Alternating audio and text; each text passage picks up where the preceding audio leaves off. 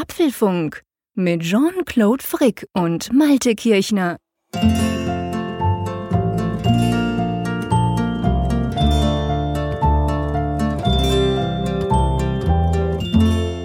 Apfelfunk 51, aufgenommen am 22. Februar 2017. Und ja, hallo Jean-Claude, grüß dich heute mal wieder so im plauschigen Audiogespräch. Ganz genau. Ich habe ich hab jetzt ganz kurz überlegt, ob ich sagen muss, ja, ich muss dich nicht anschauen. Das wäre natürlich ganz böse und ist völliger Quatsch. Aber es ist tatsächlich so, wir haben uns ja auf unserem, man könnte schon fast sagen, auf unserem kleinen Apfelgeek-Sofa irgendwie eingelebt. Äh, es, ist, es hat eine gewisse Gemütlichkeit, wenn wir am Mittwochabend diesen Podcast Podcast hier aufzeichnen. Und man kann, glaube ich, sagen, Malt, die Gemütlichkeit an und für sich ist bei Video definitiv nicht gegeben, oder? Ja, man fühlt sich buchstäblich beobachtet, wenn ja, eine genau. Kamera auf einen gerichtet ist und vor allem, wenn man sich dabdabei permanent selbst sieht und. Das hat mich äh, am ja. meisten verunsichert, ehrlich gesagt, dass ich mich selber immer noch sehen musste. Ja, also ich muss sagen, das war wirklich eine sehr interessante Erfahrung. Das, das vielleicht auf alle Fälle rückblickend mal gesagt, dass äh, dieses Videopodcasten ja doch irgendwie eine Welt für sich ist. Und es war auch, finde ich, sehr interessant, wie die Reaktionen unserer Hörerinnen und Hörer, beziehungsweise in dem Falle Zuschauer ausgefallen sind. Ja, definitiv. Also ich, ich würde mal sagen, es war ein für uns in unseren Maßstäben ein gigantischer Erfolg. Wir hatten 111 Leute, die mehr als 35 Minuten voll dran geblieben sind. Es waren nie weniger als 70, die sich das angeschaut haben, live quasi von Viertel vor zehn bis Viertel nach elf. Ich meine, das ist ja mitten unter der Woche jetzt auch nicht unbedingt eine Zeit, wo jetzt alle so lockerflockig sagen, ja, kein Problem. Also wir zwei sind ja spät ins Bett geher, aber es sind ja nicht alle so. Und auch sonst das Feedback war extrem überwältigend, gell? Es war, es war, es, es kam ganz viel rein und wie steht's im Moment? Wir haben es ja auf YouTube, wir haben ja jetzt einen eigenen YouTube-Kanal, Apfelfunk. Und ähm, da ist es ja noch drauf. Ich glaube, das haben 1800 Views schon. Erstaunlich für so eine lange Sendung, oder? Ja, ja. Also ich habe gar nicht damit gerechnet, dass ein großes Interesse daran besteht, sich dann die Aufzeichnung anzusehen. Ich dachte, das hätte jetzt nur so live einen gewissen Charme, da mal so reinzugucken, aber dass sich dann doch so viele auch dazu durchgerungen haben, dann eben dieses Video sich hinterher nochmal anzusehen und das Feedback, ich gebe dir recht, das war überaus positiv. Wir haben sehr viel Zuspruch bekommen. Allerdings auch, ähm, und das kommt ja, glaube ich, auch unserer Strategie, wenn ich da mal so überleiten darf, so entgegen. Die, die Frage, die im Raume steht, wie geht's denn weiter? Also wird das Thema Video für uns eines bleiben und wenn ja, wie? Das äh, haben unsere Hörer ja, glaube ich, auch so ein bisschen schon bestätigt, äh, wie wir das gerne auch sehen würden, oder? Ja, absolut. Also wir haben eigentlich, kann man zusammenfassend von dem vielen Feedback, das wir von euch, liebe Hörerinnen und Hörer, bekommen haben, kann man sagen, ihr habt mehr oder weniger alle gesagt, hey, super spannend, cool euch mal zu sehen. Ähm, aber es ist jetzt nichts, was man irgendwie jede Woche machen müsste. Und genauso wollen wir es auch handhaben. Genauso ist auch unser Bauchgefühl unabhängig voneinander. Wir haben das jetzt vorhin schnell zusammen diskutiert und gemerkt, ja, wir sind mal wieder einer Meinung. Ähm, wir werden sicher wieder Videocasten, keine Frage. Wir werden das zu ausgewählten Apple-Events zum Beispiel tun. Wir haben uns da auch schon so einen Modus Vivendi überlegt, den wir dann bei Gelegenheit bekannt geben, wie wir das dann genau machen wollen. Aber ähm, es, das gibt dann vielleicht vier, fünf, keine Ahnung, Sendungen pro Jahr, aber es ist jetzt nicht so, dass wir das jedes Mal machen, weil nach wie vor das Wichtigste für uns ist der Audio-Podcast. Das ist das, was wir, behaupte ich mal, auch wirklich gut können. Das ist das, was ihr auch schätzt an unserem, ähm, an unserem Podcast und dabei wollen wir bleiben. Das heißt nicht, dass wir nie mehr Video machen. Eben wie gesagt, zu Apple Events bietet sich das ein bisschen an. Da haben wir uns auch schon was überlegt. Aber sonst eigentlich soll das die Ausnahme bleiben. Oder Malte, habe ich das gut zusammengefasst? Wunderbar, ja. Es soll was Besonderes bleiben und ja, es geht weiter mit dem Video, aber eben nicht in jeder Folge. Lass uns doch mal in die Audiowelten wieder eintauchen. Wir haben ja wieder einige spannende Themen heute. Und äh, ja, das erste Thema ist ja eines, was wir schon in der letzten Folge angekündigt haben, was dann aus Zeitmangel oder weil wir dem Thema etwas mehr Zeit widmen wollen, und das wollten wir jetzt nicht zwischen Tür und Angel besprechen, haben wir das dann auf diese Folge verschoben und diesmal kommt es auch als erstes dran. Insofern keine Sorge, diesmal wird es nicht verschoben. Es geht um die AirPods. Ganz genau. Wir zwei werden uns über die AirPods äh, unterhalten, die wir jetzt beide haben. Ich schon länger, der Malte jetzt auch schon seit ein paar Wochen. Da müssen wir drüber diskutieren. Dann werden wir drüber diskutieren über die WWDC. Da wurde ja inzwischen der Termin und der neue Ort bekannt gegeben. Ja, und dann ähm, ganz viele Apple-Mitarbeiter müssen bald umziehen, gell? ja, im April werden die Umzugskisten gepackt oder nein, sie werden dann schon rübergebracht, sie werden vorher gepackt. Der Apple Campus, der neue, das Spaceship, es hat einen Namen, Apple Park. Und da sprechen wir mal drüber und über andere Besonderheiten, die wir erfahren haben. Ganz genau. Und äh, wer jetzt denkt, ja, hey, wie füllen denn die die Stunde? Keine Bange, diese Themen werden uns nicht eine Stunde beschäftigen. Wir haben endlich mal wieder schön Zeit fürs Feedback. Auch das wird natürlich in dieser Folge äh, zu Worte kommen. Also ihr sozusagen. Wir haben ein paar ganz spannende Zuschriften ja wieder bekommen. Wir haben noch ganz viele spannende Zuschriften, die wir auch abarbeiten wollen und da werden wir uns dann drüber unterhalten. Aber lass uns jetzt mal beim Audio bleiben, lass uns gleich mal beim Thema Kopfhörer bleiben. Übrigens, kleine Randnotiz, wenn wir heute Videocasten würden, hätte es Insofern für mich persönlich ein ganz kleines Highlight, weil ich mir nämlich neue Broadcast-Kopfhörer geleistet habe, also so richtig mit Kabel und so. Ähm, wenn wir hier den Podcast aufnehmen oder ich zu Hause meine Radiobeiträge ähm, bearbeite und schneide, habe ich jetzt einen neuen Kopfhörer. Der andere flog im wahrsten Sinne des Wortes auseinander. Der war auch schon fast 20 Jahre alt und ganz witzig, seit ich den habe, habe ich das Gefühl, ich töne ganz anders. Der Malte hat mir aber versichert, ich töne wie immer. Also mit anderen Worten, es ist der Kopfhörer. Also sprich, Kopfhörer, das macht richtig was aus, wenn man da die richtigen hat. Und ich würde mal sagen, Malte, wir zwei und die AirPods, da haben sich, glaube ich, vier, kann man das so sagen? Komisch. Da haben sich ein paar gefunden, oder? Ja, das kann man wohl so sagen. Äh, ich gehöre ja zu denen, die bei den AirPods erst so ein bisschen skeptisch waren. Der, der Preis ist natürlich schon so ein Punkt. Ich meine, Kopfhörer kosten was, gerade qualitativ gute, aber das war für mich dann schon so eine Überlegung und ich wusste jetzt auch nicht, ich hatte ja schon so ein paar Bluetooth-Kopfhörer, ob das jetzt ja wesentlich besser sein wird, ob es dann den, den Kauf rechtfertigt. Das war dann die Dummheit von mir, zu sagen, na komm, ich warte erstmal ab. Ähm, die ersten Rezensionen beziehungsweise die ersten ähm, ja, Meinungen von, von den Leuten, die die gekauft haben. Und dann stellte sich heraus, dass es ja einen totalen Run gibt auf diese Kopfhörer. Sechs Wochen Lieferzeit, so war es dann ja auch in meinem Falle. Und äh, ja, heute aus heutiger Perspektive wünsch, würde ich mir wünschen, ich hätte schneller zugegriffen. Denn das die, die haben mich trotz dass man ja eigentlich alles wusste, dass ja so viel ja eben auch dann in Videos gezeigt wurde, online, in Rezensionen beschrieben wurde, haben diese Geräte mich oder hat dieses Gerät mich dann doch nochmal deutlich äh, begeistert, äh, überraschend, weil es einfach so wunderbar sich einfügt. Also ich weiß nicht, wie dir das geht. Das ähm, ist einfach so ein echtes Apple-Erlebnis, Wenngleich, äh, wir wollen jetzt nicht nur eine Lobeshymne äh, abfeiern hier. Ich, ich habe dann auch noch ein bisschen Kritik an ein, zwei Punkten, aber ähm, grundsätzlich muss man erstmal sagen, es liegt gut in der Hand von der Haptik. Es sieht genial aus. Diese, dieser Mechanismus mit dem Aufklappen und die melden sich an. Das Installieren sozusagen ist in zwei Sekunden erledigt. Dieser Wechsel zwischen den verschiedenen Geräten, wenn du ein iPad hast und ein iPhone, der ist kinderleicht, immer aufklappen, in die Ohren rein, los geht's. Das ist ja eigentlich ja, das, da haben wir doch eigentlich mal von geträumt, wenn es um Funkkopfhörer ging, oder? Ja, absolut, hundertprozentig. Das ist genau das, was wir uns immer gewünscht haben eigentlich. Und ich gebe dir recht, also diese, diese Apple Experience, wofür Apple ja bekannt war, wurde, das ist ja letztendlich die Apple DNA. Das, das, wenn Apple was macht, ist es sehr einfach, ist es super easy, äh, auf eine Art, wo man denkt, ja genau, warum ist da nicht ein anderer schon drauf gekommen? Das, dieses Gefühl hatte ich schon relativ lange nicht mehr bei Apple-Produkten. Das heißt nicht, dass sie schlechter wurden oder schlecht sind, aber ich wurde, sagen wir mal, schon länger nicht mehr überrascht. Und mit den AirPods ist genau das passiert. Ähm, die kam bei mir an, ich habe die aufgeklappt, dachte, boah, die sind ja winzig, wow. Und dann schon eben nur dieser Pairing-Prozess, der eigentlich gar kein Pairing-Prozess ist, sondern das Ding klappst du halt auf, es macht auf deinem iPhone plum, du sagst, ja, bitte gern und damit hat sich's. Und von dem Moment an funktionieren sie auf allen deinen Geräten mit der iCloud zusammen.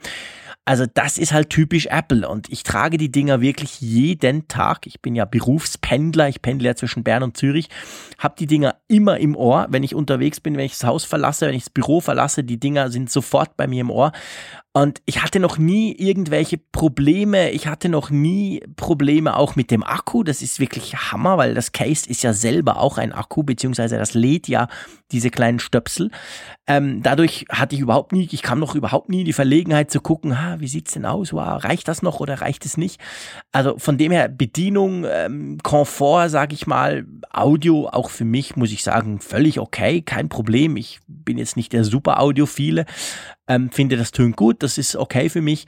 Und auch Telefonate. Ich weiß nicht, wie es dir geht, Malte. Ich, ich führe relativ viele Telefonate und seit ich die AirPods habe, eigentlich am liebsten mit den Dingern, mit einem oder mit zwei im Ohr und habe mir eigentlich immer bestätigen lassen von meiner Gegenseite, man hört das, das Töne super. Viele sagen sogar, es töne besser als das Apple mitgelieferte kabelgebundene Headset. Hast du da auch schon Feedback bekommen?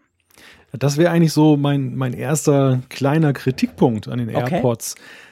Also die, zum, im Vergleich zum Kabel kann ich dir jetzt nicht sagen, weil das habe ich bislang gar nicht verwendet. Ich bin eigentlich jemand, der im Auto immer mit dem mit dieser Lautsprechen-Funktion gerne arbeitet. Okay. Und die ist ja mit dem iPhone 7 oder Brauch 7 Plus. Nie deutlich besser geworden, weil du ja diese Stereo-Lautsprecher mhm. hast. Also du kannst, du hast wesentlich besseren Ton jetzt, wenn du jetzt selber hören willst, die Gegenseite. Mhm. Umgekehrt äh, muss man sagen, und das wurde mir immer wieder bestätigt, ist auch der, der Ton, der von dir ankommt. Selbst wenn du jetzt, so wie ich das dann in so einer Halterung hast, in den Lüftungsschlitzen vom Auto, also ein bisschen von mir entfernt, circa so 20 Zentimeter, ähm, kommt der Ton gut an. Und insofern war die spannende Frage, wie verändert sich das jetzt mit den AirPods. Ich hatte, hatte höchste Erwartungen, weil ja dieses Mikrofon ja nun wirklich am Kopf sitzt mhm. und ich dachte, das muss ja besser sein. Mhm. Der, der Ton, der bei mir ankommt, der ist sehr gut. Der ist natürlich noch ein bisschen besser, muss man sagen, weil einfach du hast es in den Ohren ja. und diese Fahrtgeräusche, die unterbrechen dich dann jetzt nicht oder, oder beziehungsweise irritieren dich jetzt nicht weiter.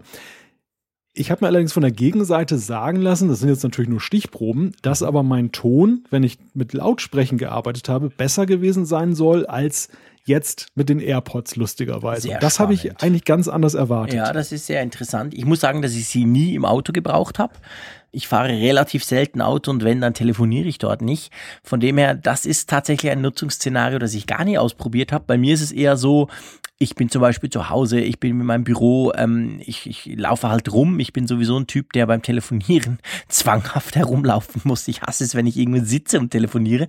Drum ähm, habe ich dann meistens eben das iPhone entweder am Ohr oder jetzt in diesem Fall einfach die AirPods im Ohr und dann kann ich das iPhone irgendwo liegen lassen. Es ist mehr oder weniger egal, wo ich hinlaufe, weil die Reichweite ja auch recht klasse ist.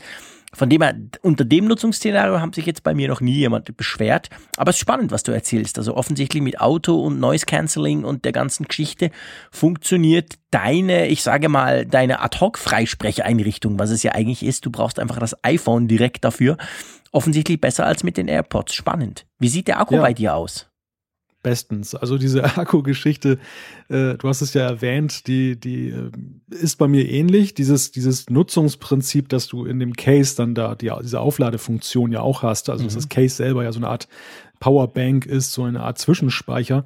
Das ist konzeptionell einfach eine großartige Sache, denn ich stelle fest, dass die ja gefühlt ewig halten. Also du, du, du kommst nie eigentlich an einen Punkt, wo du denkst, ähm, jetzt musst du Sorge haben, dass du jetzt irgendwas nicht mehr hören kannst. Wenn du das jetzt ähm, dann ja, je nachdem, wie häufig du das am Tag nutzt, natürlich mhm. klar. Aber äh, einen Tag überstehst du locker damit. Und in meinem Nutzungsszenario ist das sogar so, dass ich die im Abstand von mehreren Tagen nur aufladen muss, dieses Case. Okay. Und äh, das finde ich wirklich eine super feine Sache. Ich meine, man muss ja dazu sagen, konzeptionell, und das ist eigentlich für mich auch so ein Aha-Erlebnis, als ich das erste Mal damit geliebäugelt habe, mir Funkkopfhörer zu kaufen mhm. und mich damit auseinandergesetzt habe, was gibt es denn da am Markt, mhm. da konnte ich es gar nicht verstehen, dass die immer mit einem Kabel verbunden sein müssen. also für, für mich ja. war eigentlich so der ideale Funkkopfhörer in meiner Vorstellung, ähm, ja, dieses Stöpsel im Ohr und dann halt kein Kabel dran. Und Definitiv. das gab es ja vor ein paar Jahren so noch gar nicht. Das nee. ist ja erst dann so nach und nach aufgekommen. Man muss natürlich dazu sagen, dass auch die Technik dahinter weitaus komplizierter ist, als wenn da noch ein Kabel dazwischen ist. Aber das finde ich ist auch so sympathisch an diesen, an diesen AirPods. Mal abgesehen davon, dass sie dabei ja auch noch winzig klein sind und das haben sie natürlich anderen Funkkopfhörern auch voraus. Sie sind ja wirklich extrem leicht und sie sind auch wirklich, ja, total klein, was, was dann natürlich auch so das gut ist. ist schon fast ein Nachteil, ehrlich gesagt. Also ich habe eher Mühe damit, dass sie so klein sind. Ich kann es jetzt hier öffentlich sagen. Mir ist es ein Teil mal, und zwar da hatte ich es irgendwie vier Tage, ist es mir in einen Gullideckel gefallen es war wie im Film. Beim ins Ohr tun ist es mir, weil ich finde, sie sind dann halt auch noch wahnsinnig rutschig mit diesem Klarlackzeug. Und da ist es mir beim ins Ohr tun, ist es mir rausgefallen und prompt wirklich voll krass in Zürich in einen Gullideckel reingefallen das war zum Glück nicht so ein tiefer, das war so, war, und der war auch nicht verschraubt. Ich habe mir dann sagen lassen, die meisten sind ja zu. Also da ist es dann quasi weg. Es war mir so ein Gitter und das konnte man dann, ich habe es irgendwie geschafft, das Ding wieder rauszuknübeln. Und seit da habe ich immer so ein bisschen Angst. Ich habe lustigerweise nie Angst, dass sie mir aus den Ohren fallen. Egal, ob ich rumrenne auf den Zug oder irgendwas, da habe ich wirklich noch überhaupt keine Angst gehabt aber dass ich sie einfach beim Prozess vom Rausnehmen aus dem Ohr oder reintun ins Ohr, dass sie mir da aus der Hand rutschen, das finde ich ist, das ist immer so ein bisschen eine Angst bei mir. Ich weiß nicht, wie dir das geht. Also die, die sind schon wahnsinnig klein, die Dinger. Also diese Rutschigkeit, muss ich sagen, die empfinde ich eigentlich gar nicht so Echt? ausgeprägt. Ich habe das auch okay. bei vielen gelesen, die das gesagt haben, ja. dass sie eben Sorge haben. Einige klagen ja auch darüber, dass sie die aus dem Case irgendwie nicht so richtig rausbekommen. Ja, das, das kann ich nicht nachvollziehen. Das kann ich auch gar nicht nee, nachvollziehen. Das ist ja ich, überhaupt Kann ich überhaupt Problem. nicht. Ja. Genau. Ja gut, ich meine, ich habe dann irgendwo auch bei John Gruber den Trick gelesen, dass man sie einfach so ein bisschen dann rausklinken soll. So genau, nach so außen klopfen. Ja. Genau. Sie, sie rutschen dann ja richtig schön raus, was dann auch ein sehr ästhetischer Vorgang ist, mhm. nebenbei bemerkt. Aber mhm. da merkt man wieder den Designer. Ähm, nein, zu, zu der Frage mit, mit der Größe. Ähm, mich hat eigentlich mehr um diese Frage beschäftigt und dazu kann ich jetzt ja auch etwas sagen, wie diese eigentlich in den Ohren sitzen. Das war ja die große Befürchtung, mhm. dass die eben aus den Ohren rutschen. Ich muss, muss sagen, ich habe jetzt festgestellt, ich habe doch Apple-Ohren, also dass mir die alten äh, kabelgebundenen rausgefallen sind. Das, das hatte wohl tatsächlich maßgeblich damit zu tun, dass eben die Schnur so ein Gewicht herstellt und dir es dann aus den Ohren zieht und nicht, ja, dass die Dinge genau. per se rutschig sind. Das stellt man bei der Gelegenheit fest. Wobei ich festgestellt habe, äh, jetzt wird sehr speziell, äh, dass augenscheinlich meine Ohren aber doch ein bisschen unterschiedlich geformt sind. Also bei der einen Seite habe ich immer das Gefühl, sie rutschen leichter raus okay. oder sind, sind rutschiger irgendwie, also nicht so fest und bei okay. der anderen Seite halten sie besser. Aber das ist so, ich glaube, da, da, da spielt die Psychologie eine große Rolle, ja, denn ja, effektiv sind sie noch nicht rausgefallen. Nein, nein, bei mir auch nicht. Also sind wirklich noch nie rausgeknallt. Und ich habe auch gemerkt, und das war, das war in der Tat, ich gebe dir recht, das war, das war eigentlich ganz, ganz merkwürdig, dass ich gemerkt habe, dass die normalen Apple-Kopfhörer, die eben mit Kabel, dass die ja nicht so gut halten, genau wegen dem Kabel, weil man irgendwie ja doch immer mit der Kleidung oder so ans Kabel kommt und dann rupft so ein bisschen dran. Genau das hast du bei den AirPods ja nicht und damit hast du quasi dann eben, ja, ich sag mal, das Problem beseitigt. Also das ist definitiv ein Thema. Die Dinger halten, die Dinger halten super gut, da muss man sich keinerlei Sorgen machen. Ähm, ja, sag mal, äh, was, was gibt's denn noch? Was, was können wir denn noch ähm, drüber sagen? Ich möchte dann nachher noch was zu den Beats X sagen. Einfach rein thematisch gesehen, weil es gerade so schön passt. Aber weißt du, was, was ich bei mir entdeckt habe? Und das ist jetzt schon fast ein bisschen crazy oder fast schon ein bisschen arg geekig. Ich merke, ich, ich mache viel Homeoffice, muss man sagen. Ich pendel nicht jeden Tag nach Zürich, ich arbeite oft auch zu Hause. Kids sind dann in der Schule und so. Und dann habe ich mich dabei ertappt und auch im Büro in Zürich, dass ich manchmal einfach so einen Stöpsel ins Ohr tue und den dann drin lasse. Und zwar stundenlang. Weil, weil das ist praktisch, wenn jemand anruft. Ich höre manchmal auch ein bisschen Radio damit und so. Also die Idee, so einen Stöpsel einfach so dabei zu haben, und zwar dabei haben, nicht im Sinn von, ich nehme ihn raus und klappe ihn ins Ohr, sondern einfach ins Ohr zu hängen und dann quasi so ein bisschen connected zu sein, die finde ich echt cool mag jetzt ein bisschen schräg tönen, aber ich habe manchmal den ganzen Morgen so ein Teil, ist dann immer nur einer tatsächlich. Mhm. Aber ähm, weil ich halt auch wirklich viel telefoniere und, und ab und zu dann wieder Radio höre und so, das, das finde ich geht alles easy bei einem eigentlich. Oder auch wenn ich YouTube-Videos gucke, finde ich das super. Ich kann rumlaufen, ich höre trotzdem den Ton, dann zwischendurch gucke ich wieder drauf. Also äh, genial. Ich muss wirklich sagen, absolut hammermäßig ist natürlich so ein bisschen Secret Service mäßig. genau, stimmt. Fehlt auch die Sonnenbrille. Aber äh, ich, ich habe das auch mal äh, ausgetestet, als ich äh, durch den Park gelaufen bin und dann wollte ich nicht beide drin haben, mhm. äh, weil du dann doch zu sehr von der Umwelt abgelenkt bist. Und mhm. das geht eigentlich auch ganz wunderbar. Was ja echt ein Komfortmerkmal ist, ist total simpel eigentlich. Also jetzt kein Hexenwerk, aber diese Geschichte, dass wenn du sie rausnimmst, dass dann die Wiedergabe stoppt und dass ja, sie weitergeht, so wenn du sie reinmachst. So cool. Das, das ja. ist einfach klasse, weil das ist einfach, das ist, da hat man einfach mal geguckt, was denn ein typisches Szenario ist bei den Menschen. Warum nehmen sie die Stöpsel aus den Ohren? Ja, meistens ja, um dann eben jemand spricht dich an, ja. du willst mal eben zuhören äh, oder du willst irgendwie dich ja, da genau. konzentrieren und dann, dann nimmst du sie raus. Also der Fall, dass du die Wiedergabe nicht stoppen willst, wenn du sie aus den Ohren nimmst, ist ja weitaus unwahrscheinlicher als eben dieses Szenario, was hier wunderbar durch die unterstützt wird. Ja. Ja. Und äh, ja, wenn, wenn wir nochmal zu dem zweiten Kritikpunkt haben, den ich habe, mhm. ähm, ganz kleiner eigentlich. Mhm. Beim iPhone ist es ja so, wenn du sie aufklappst, dann geht ja dieser Dialog hoch, wo du sowohl sehen kannst, wie das Case geladen genau. ist, als auch wie die AirPods geladen ja, sind. Ja, genau. Und ich verwende jetzt die AirPods vor allem zu Hause abends momentan, ähm, wenn ich jetzt Netflix schaue oder so auf der, auf der Couch. Ich habe jetzt nicht mehr ein nerviges Kabel, was im Wege ist, ist ganz gemütlich. Und da habe ich festgestellt, beim iPad kommt diese, dieser Dialog bei mir nicht hoch. Ähm,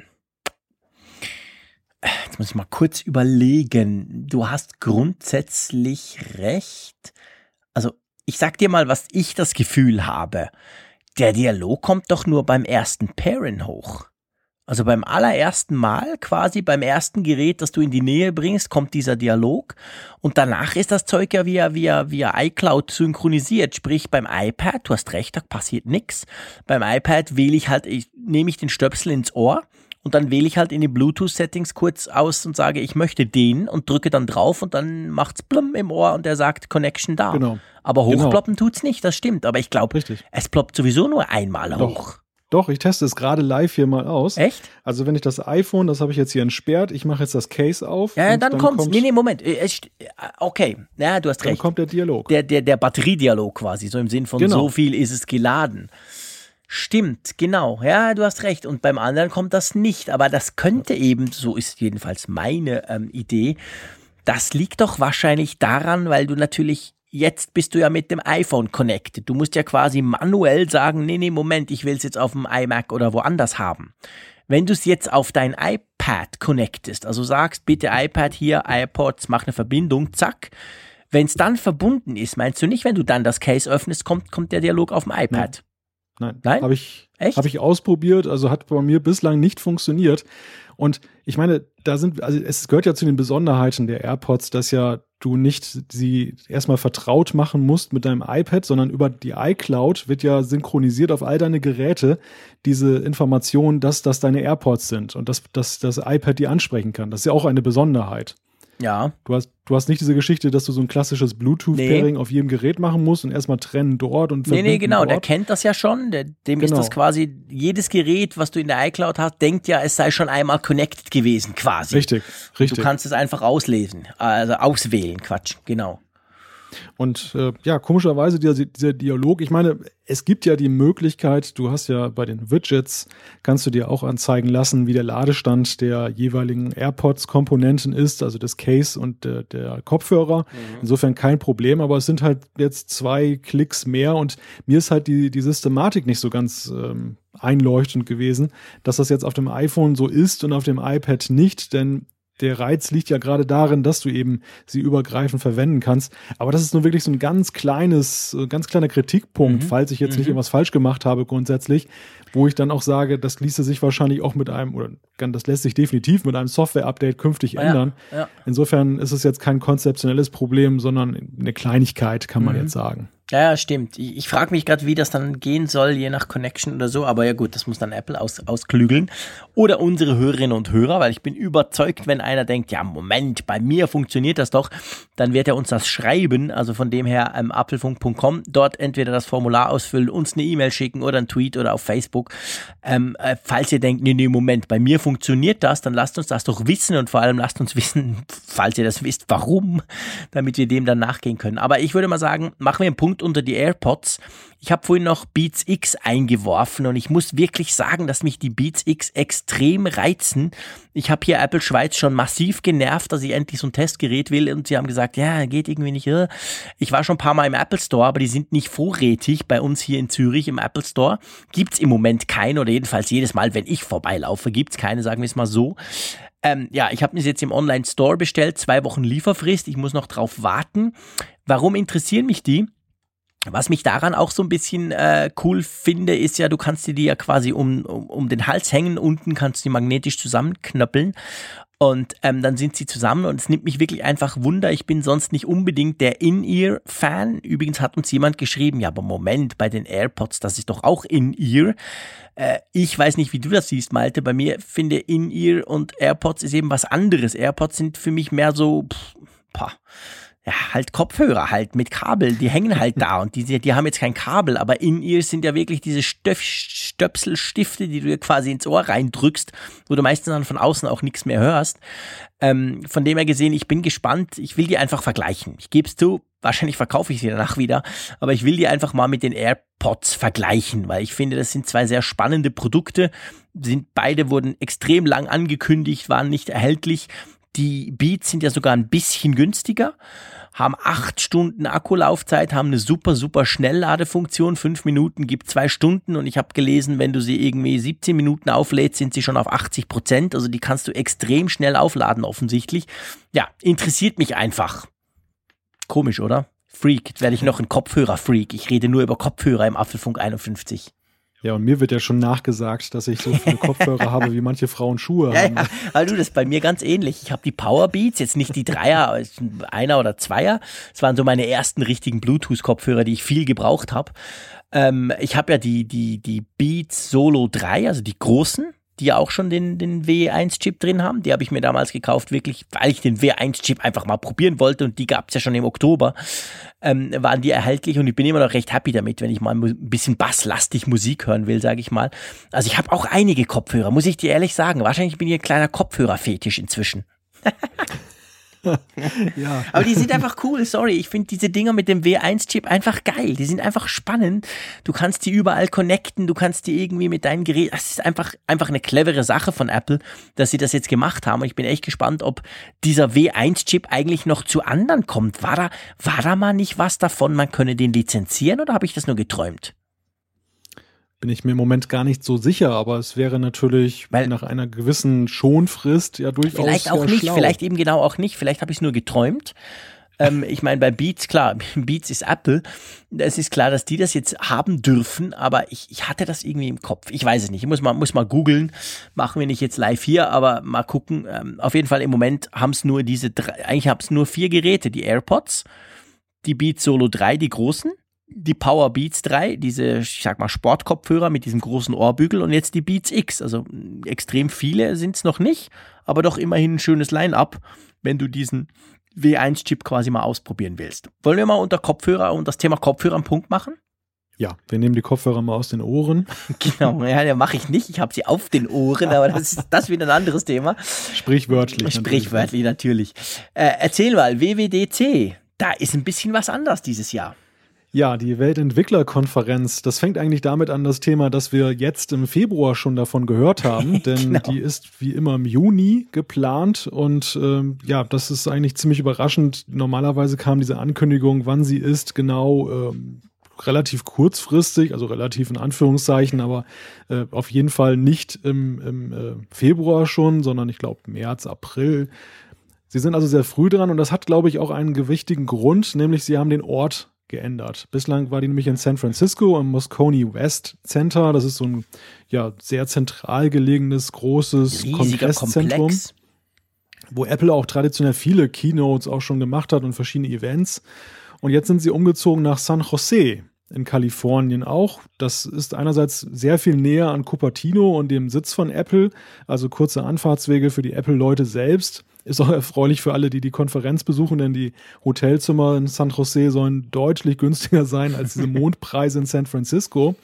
Aber es hat natürlich irgendwie einen symbolischen Wert. Es ist so, Apple kehrt da auch an einen Ort zurück, an dem sie früher schon mal gewesen sind, muss man dazu sagen. Gleichzeitig aber ja durchaus auch eine gewisse Skepsis hier und da, wo dann auch einige schon San Francisco hinterher trauern. Wie, wie siehst du das? Ja, also ich meine, ich, ich war noch nie an der WWDC, aber äh, ich kenne einige, die da schon waren, die haben mir das erzählt. Das ist eine gigantische eine mega Veranstaltung. Das Moscone West Center muss an und für sich schon riesengroß sein. Da können tausende von Leuten passen da rein.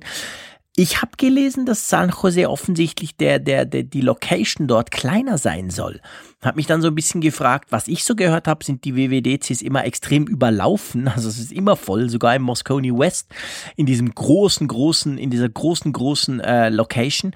Und wenn es jetzt kleiner wird, ist das beabsichtigt ja wahrscheinlich. Und was hat das dann für Auswirkungen? Dann haben wir weniger Sessions, haben wir keine Ahnung. Also das frage ich mich mal grundsätzlich. Und vor allem aber, und das finde ich ganz spannend, ist sie doch fast drei Wochen früher. Also sie, sie findet vom 5. bis 9. Juni statt.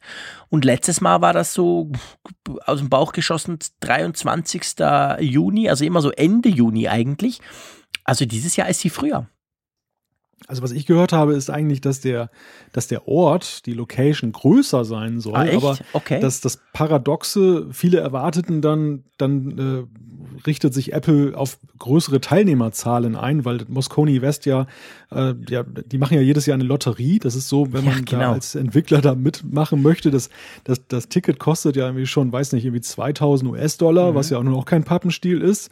Man ist aber nicht einfach so dabei, dass man sich anmelden kann, sondern es gibt eine Lotterie Lotterie, da wo alle gleichberechtigt genau, sind. Genau, es gibt eine Lotterie, ob du so viele tausend Dollar ausgeben darfst genau. oder nicht.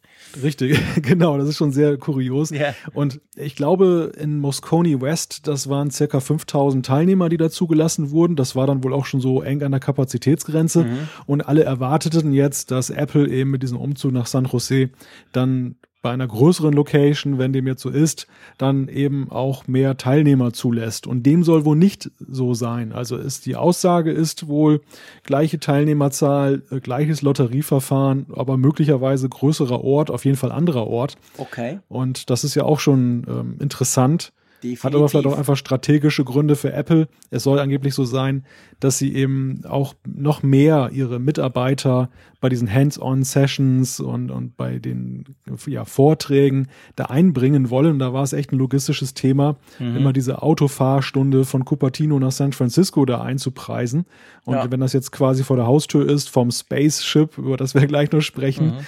dann äh, hat das natürlich gewisse Vorteile. Sag mal, was sagst du denn eigentlich zu diesem Artwork, was das Ganze begleitet? Apple ist ja immer professionell darin, das Ganze so ein bisschen schon mal so stimmungsvoll einzuleiten. Das ist ja meistens so, dass wenn die Konferenz stattgefunden hat oder wenn sie stattfindet, dann weiß man eigentlich auch das einzuordnen, was dieses Design soll.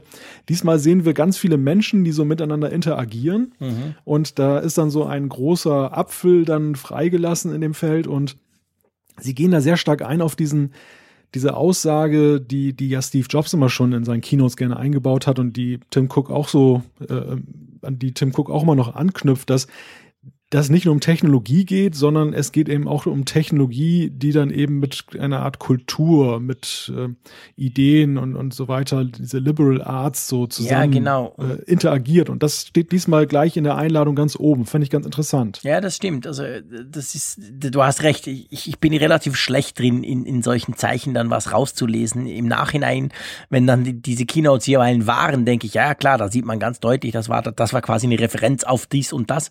Ähm, hier sieht man ganz viele Leute. Man kann natürlich sagen, ja, okay, die kommunizieren zusammen, die interagieren zusammen. Das kann alles oder nicht sein. Aber du hast schon recht, letztendlich geht es natürlich um Leute, es geht um Personen, um Menschen. Das ist ja etwas, was Apple auch immer gerne wieder betont, auch bei ihren Keynotes, wenn sie Geräte vorstellen. Sie halten sich ja meistens nicht allzu lange auf mit wirklich in Deep Tech Sachen, sondern es geht ja immer um Menschen, es geht um Workflows, um solche Geschichten. Also ich finde, mir gefällt Ich finde, sieht sehr schön aus, diese Männchen. Aber ich würde mich jetzt da nicht erdreisten, irgendwas reinzulesen. Es hat sicher eine Bedeutung, die wir dann spätestens am 5. Juni nach der Keynote wahrscheinlich am Abend dann irgendwie wissen, oder? Ja, ja, ich denke auch, das, das wird sich uns erschließen. Und ja, für alle, die jetzt nichts anfangen können mit der Weltentwicklerkonferenz, die sich jetzt fragen, warum reden die beiden jetzt über eine WWDC, was hat es damit auf sich? Das ist immer das Event im Jahr, wo dann die neuen Softwareversionen auch vorgestellt wurden. Also es ist nicht nur eine Konferenz für die Entwickler, wo die jetzt Neues lernen, sondern es ist immer eben auch der Punkt und da ist es dann wirklich für die breite Öffentlichkeit interessant, wo dann in diesem Jahr iOS 11 vorgestellt wird, wo das nächste macOS vorgestellt wird, tvOS und watchOS 4 möglicherweise. Und äh, insofern sehr wegweisend und ja auch immer schon Richtung Herbst eine spannende Geschichte, weil ja so auch manchmal schon ein bisschen durchlugt, wo die Reise hingehen könnte, dann bei den nächsten Geräten, die da kommen. Genau, das ist eigentlich das Spannende, ich sag mal, für uns Normalos oder für mich Normaler, du entwickelst ja selber auch, ähm, ist genau das. Man sieht diese neuen Betriebssystemversionen, meistens kann man sie relativ schnell danach als Beta sogar runterladen für ganz mutige.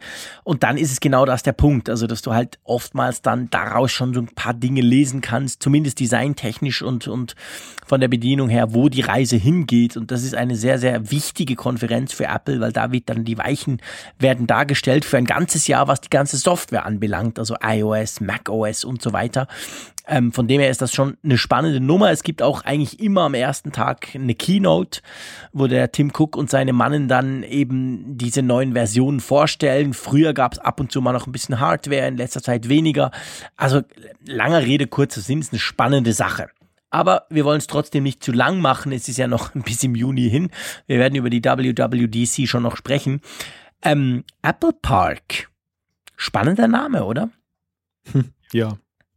Hast du damit, also wurde ja bis jetzt immer als Campus bezeichnet, der Apple Campus. Es gibt ja schon einen, der Apple Campus, den sie jetzt haben, also das Hauptquartier von Apple und das neue, dieses Raumschiff, das UFO, dieser runde Ring, wurde bisher als Apple Campus 2 eigentlich benannt und jetzt, äh, das ist natürlich immer noch auch, das wird auch der zweite Campus sein von ihnen, aber eben offiziell heißt das Ganze Apple Park und das ist Apple doch so wichtig, dass sie heute eine Pressemitteilung weltweit rausgelassen haben an alle Journalisten, wo sie eben drin schreiben, Apple Park öffnet im April für Mitarbeiter. Das ist die erste Headline. Also quasi im April zügeln die Leute dort rein. Und das zweite ist dann gleich, Theater wird nach Steve Jobs benannt. Lass uns zuerst mal auf den Apple Park selber eingehen. Wir haben ja schon ziemlich ausführlich in einer der, glaube ich, der vorletzten Sendung drüber gesprochen. Aber im April geht das Ganze los und wenn ich das richtig gelesen habe, dauert das dann irgendwie fast sechs Monate, bis dann alle dort eingezogen sind. Das ist schon noch heftig. 12.000 Leute sollen da quasi umzügeln. Ja, das ist ein gewaltiges Unterfangen. Wahnsinn. Einerseits logistisch und auf der anderen Seite eben auch ja alleine von der Zahl der Menschen, die da einziehen. Der Name ist insofern interessant, weil ja der Begriff Campus ja sehr verbreitet ist bei den bei den Firmen und ähm, mit mit Park bringt Apple zum Ausdruck das, was ja auch so landschaftsarchitektonisch eben diese Konstruktion auszeichnet. Sie ist ja eingebettet in eine Art Parkanlage mit Hügeln und Wegen und wunderbar und es war ja auch eine der hm, ja einer der Vorzüge, den, den Apple auch dem Stadtrat von Cupertino schmackhaft machte, als es darum ging, dieses riesige Areal zu bebauen. Man erinnere sich, es gibt auch bei YouTube da noch ein Video, wo Steve Jobs damals das selbst mhm. noch vorgestellt hat. Und ein Punkt war eben, ja, schwer krank, das war ja schon in den letzten Monaten. Das war ihm aber so wichtig, dass er sich dahingestellt hat und das dann persönlich gemacht hat. Und da ging es vor allem auch eben um die Renaturierung. Also da ging es eben darum, da, da waren ja hässliche alte Bürokomplexe, so typische Zweckbauart. Und die Aussage war, wir machen da auch was äh, von der Natur her ansprechendes hin. Mhm. Und insofern konsequentes Park zu nennen, Apple Park klingt auch irgendwie ja, ich finde, es klingt auch irgendwie gut. Ja, also super, das, so das klingt, klingt einladend. Das klingt gleich, hey, da gehen wir mal vorbei in den Apple Park. Es gibt ja auch so einen kleinen, es gibt ja ein Besucherzentrum mit einem Apple Store und ein öffentlich zugängliches Café. Also es ist nicht nur alle, also natürlich die spannenden Dinge sind alle für die Apple-Mitarbeiter, aber man kann schon auch gewisse Dinge dann besichtigen und, und Apple Park finde ich eigentlich, ja, das, das tönt schön. Spannender für uns, sage ich mal, ist ja auch, dass Apple in Zukunft wahrscheinlich die eine oder andere, vielleicht sogar alle Keynotes in diesem neuen Giga-Mega-Komplex drin abhalten wird, und zwar im Steve Jobs Theater. Ja. Ja, das ist natürlich eine, eine wunderschöne Würdigung des Apple-Chefs, der ja dieses Vorhaben ja auch im Wesentlichen vorangebracht hat und, und dem das ein Herzensanliegen war, der aber ja auch für Apple so bedeutsam eben ist. Und ähm, ja, schöner geht's ja eigentlich gar nicht, als jetzt eben dieses Theater dann nach seinem, nach, nach ihm zu benennen. Und ich denke auch, dieses, dieser, dieser Raum, der wird in Zukunft eine große Rolle spielen. Also jeder mutmaßt ja schon, inwieweit das geht. Also ob es überhaupt noch externe Keynotes gibt anderswo, mhm. ob vielleicht auch die Weltentwicklerkonferenz, wo da, wobei dafür wird zu klein sein, aber wer weiß, ob die irgendwie andere Räumlichkeiten dann noch mit einsetzen können. Ich meine, Google hat doch auch irgendwie so, so eine halb Outdoor, halb Indoor-Veranstaltung gemacht. Ja, ja klar. Die, die, genau, die Google I.O., die hat eigentlich mehr oder weniger draußen stattgefunden letztes Mal. Das kannst du halt in Kalifornien machen. Das ist schon cool. Da müssen, ja, wir, nicht, da müssen wir nicht versuchen, weder bei uns in der Schweiz noch bei dir in der Nordsee. Da schifft oder bläst dich weg. Aber dort kannst du das machen. Ja, das stimmt schon. Also das Steve Jobs Theater hat ja tausend Plätze. Also von dem her kann man da eine schöne Keynote machen mit 1000 Journalisten oder so. Also da, da, kann ich mir schon vorstellen, werden sie wahrscheinlich sehr viele dieser Events dann zu sich quasi direkt in den Apple Park oder in den Campus 2 quasi reinnehmen. Ja, spannende Sache finde ich. Also das ist definitiv etwas, wo ich mich auch drauf freue. Die erste Keynote dort wird sicher sehr speziell werden. Und klar, du hast natürlich recht, der Steve Jobs, dass der da quasi gewürdigt wird, eben in diesem Raum dann quasi, der natürlich dann nach ihm benannt ist, der dann auch immer wieder genannt wird, wenn da irgendwas passiert. Das ist eine große Sache, verwundert aber eigentlich nicht, weil wenn man Apple kennt, weiß man, also jeder weiß, was Steve Jobs bedeutet für Apple, das ist keine Frage, aber man weiß auch, dass Apple solche Dinge eben sehr wichtig sind.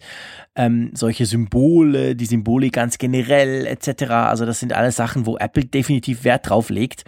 So auch in diesem Fall. Also ich muss sagen, ich freue mich auf die erste Keynote. Wir wissen, April wird da gezügelt. Das heißt, ähm, wahrscheinlich die lange sagenumwobene und dann doch irgendwie schon relativ bald anstehende iPad Keynote wird wahrscheinlich dort noch nicht stattfinden, oder? Da ist von auszugehen. Wir wissen ja jetzt auch durch die frühzeitige Ankündigung der Weltentwicklerkonferenz, dass die dort auch nicht stattfindet im Juni, obwohl da ja schon der ja, der erste, der zweite Monat dann des, des dort Residierens begonnen hat. Aber es wird sehr spannend, finde ich, mit Blick auf September, mhm. wenn dann eben das, das nächste iPhone-Event dann ansteht, womöglich im September, aber auf jeden Fall im, im Spätsommer. Und äh, ich bin mal gespannt, ob dann dieses Theater da dann da eingebunden wird, ob das dann der Ort wird, denn das ist ja auch gerade ein ganz zentrales Event, eigentlich für Apple noch zentraler eigentlich als das März-Event. Ja, klar. Und das wäre ein schöner Einstand. Ja, das werden sie sicher machen, also hundertprozentig. Das ist das iPhone, das Jubiläums-iPhone ja dann, by the way, noch. Das ist ja nicht irgendein normales iPhone, sondern das 10 Jahre iPhone. Das wird garantiert im Steve Jobs Theater wird das präsentiert werden. Da bin ich völlig sicher, da würde ich wetten drauf eingehen, dass sie das machen werden. Und bis dann muss das Ding halt fertig sein und die Leute einge eingelebt und eingewohnt. Drum ähm, machen sie das jetzt natürlich vorher noch nicht. Aber ich denke, das wird wahrscheinlich vielleicht sogar das Eröffnungsteil sein von diesem Steve Jobs Theater. Auch da wieder, wie gesagt, Apple liebt Symbole. Also auch das wäre wieder ein schönes Symbol, würde perfekt passen. Ich denke, das werden sie wahrscheinlich tun. Wollen wir mal zum Feedback rüber tun oder rüber switchen? genau, wir, wir ziehen mal um zum Feedback. Und, äh, Gut, lass mich da mal kurz einmal klicken in unserem super Hightech-System, wie wir das machen. Ähm, magst du gleich loslegen mit dem Stefan Schmidt? Ja, Stefan hat uns geschrieben mit einer Frage, was nutzt ihr auf dem iPad als Podcast-Player? Was nützen andere Intensivnutzer und vor allem, was schätzt ihr, was schätzen Sie an Ihrer App? Äh, du darfst uns gerne duzen, Stefan. Ähm, ja, du, du zuerst, Malte. ja, äh, Schwierige Frage, weil ich erstaunlicherweise auf dem iPad relativ wenige Podcasts höre. Das kommt fast gar nicht vor. Ich habe dort da auch Overcast installiert. Ähm, da synchronisieren auch meine, meine Abonnements dann vom iPhone rüber. Aber im Grunde genommen ist das eigentlich mehr oder weniger Platzverschwendung, da ich da eigentlich so gut wie nie mit dem iPad das äh, da abhöre. Ich weiß nicht, wie dir das geht. Also für mich ist das so für YouTube eher so ein Instrument, das iPad und das iPhone eben für die Podcasts, lustigerweise. Genau gleich wie dir. Ich gebe zu, dass ich einfach schamlos das Thema an dich geschoben habe und mal kurz überlegt habe, habe ich überhaupt jemals schon auf einem iPad Podcast gehört? Ich muss sagen, nein. Ich nutze ja auch Overcast und Casts. Das ist eine andere Podcast-App. Die, die gibt es beide natürlich auf dem iPhone, laufen die auch. Aber ähm, nee, ich habe wirklich noch nie auf dem iPad einen Podcast gehört. Das ist für mich so völlig ganz automatisch irgendwie mit dem iPhone zusammen. Ich höre Podcasts grundsätzlich nur auf dem iPhone wie du sagst, also das iPad ist bei mir tatsächlich das Number One YouTube-Device mit großem Abstand, also ich fast alle YouTube-Videos, die ich mir ansehe und ich schaue mir relativ viele YouTube-Videos an, gucke ich mir auf dem iPad an. Ähm, von dem her gesehen, ja, ich meine, beim Podcasten, vielleicht wenn du ein paar hundert Podcasts abonniert hättest, aber du brauchst ja auch nicht so arg viel Platz. Also das iPad hat ja den großen Vorteil, einen viel größeren Bildschirm zu haben. Dadurch, die meisten Apps haben dann ganz andere Darstellungen, vor allem im Querformat, hast du mehr Spaltigkeit und so weiter das sind jetzt Dinge, wo ich jetzt mal sagen muss, die bringen dir ja eigentlich bei einer Podcast-App nicht so arg viel, weil was machst du da? Du suchst dir deinen aus, du klickst irgendwie auf Play und danach ist die App eigentlich unwichtig, weil dann hörst du dir es ja an. Also von dem her gesehen muss ich sagen, ähm, ja, pff, nee, also iPad und Podcast bei mir definitiv kein Thema. Vielleicht sehen das gewisse Hörerinnen und Hörer anders. Also meldet euch, wenn ihr findet, ja, hey, aber Quatsch, nee, das iPad ist genial zum Podcasten aus dem und dem Grund. Würde mich sehr interessieren, lasst uns das doch wissen. Da können wir doch mal darauf eingehen. Aber ich glaube, wir zwei Malte, wir sind nicht so die Podcaster auf dem iPad. Das können wir feststellen. Also ich weiß definitiv von Hörern, dass die, äh, die, auch den Apfelfunk auf dem iPad hören. Wir haben ja immer mal wieder Bildzuschriften auch bekommen von iPads, die dann zum Beispiel in Autos dann eingebaut sind oder eben da verwendet ja, werden. Da war dann eben auch dann ähm, eine entsprechende Podcast-App installiert. Aber ich, ich gebe dir recht, also der, der Punkt mit, was bringt es eigentlich dann, einen Podcast auf den großen Bildschirm zu ziehen, der erschließt sich mir auch nicht, denn das Ganze beim Podcast ist ja, weil es gerade aus diesem Bereich kommt des iPods, der, des iPhones, des mobilen Geräts, da ist ja eigentlich alles so ein bisschen auf das schlanke Format eben getrimmt kurze Texte, mhm. Artworks, die eben so auf so ein kleines, in Anführungszeichen kleines, mittlerweile sind die auch nicht mehr so klein, aber auf ein verhältnismäßig kleines Sag Display das mal passen. meiner Frau, ich finde das riesig. und äh, ja, also vor dem, vor dem Hintergrund äh, ist das auf dem großen Bildschirm so ein bisschen ja, fehl am Platze möchte ich nicht sagen, aber es verliert sich so ein bisschen. Ja. Also bei Overcast fällt mir immer auf, wie, wie ausladend das ist, dann, wenn das so gestreckt wirkt auf dem großen mhm. Bildschirm. Und ich sehe da eigentlich keinen Vorteil. Genau, es sei denn wirklich. eigentlich nicht, sage ich jetzt mal so ein bisschen salopp. Genau. Es sei denn wirklich, du, du, du scrollst jetzt in einer Liste von 1000 Podcasts oder du suchst welche neu aus, wo du dann halt natürlich mehr auf einen Blick hast. Mhm. Aber ansonsten sehe ich da keinen großen Vorteil ja, genau. darin. Ja, das geht mir auch so. Ähm, lass uns doch mal weiter switchen und zwar zum Torben. Der, der hat einfach einen lustigen Input auch da. Apfelfunk, Hörerinnen und Hörer schauen genau hin. Er schreibt, ihr habt, ich meine in Folge 47 nochmals über die Taschenlampe im iPhone gesprochen. Ist euch mal aufgefallen, dass sich der Schalter in dem Symbol bewegt, wenn man darauf tippt? Das Symbol ist eingeschaltet und ausgeschaltet anders. Apple scheint ja versteckten Humor zu haben. Lieber Torben, ich muss sagen, ich ist mir überhaupt nicht aufgefallen. Ich habe es dann gleich ausprobiert.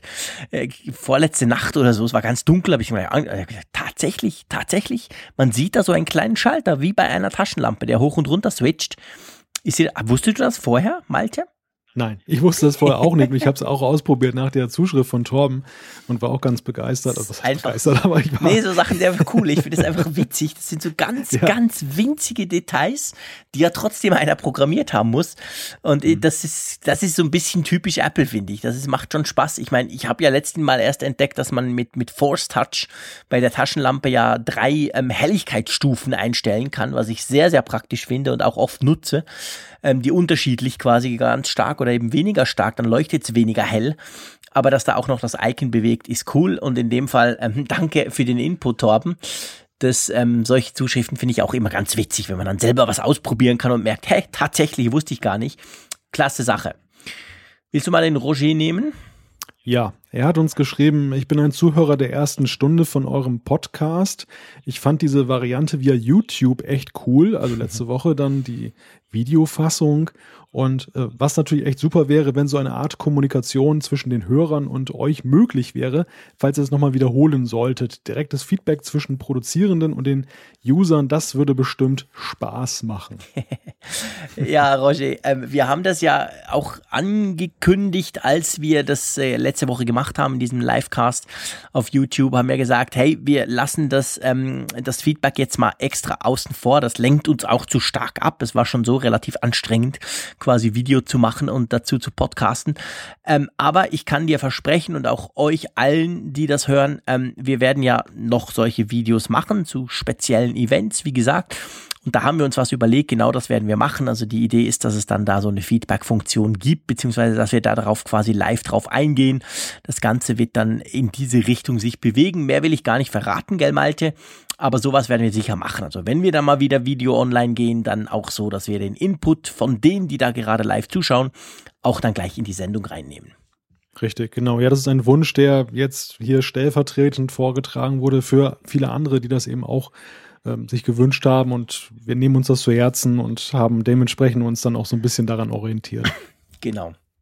So, dann kam der Oliver und der Oliver, ähm, der ist auch stellvertretend, nämlich zum Beispiel der Tom, der hat mir persönlich noch eine E-Mail geschrieben mit genau dem gleichen Thema.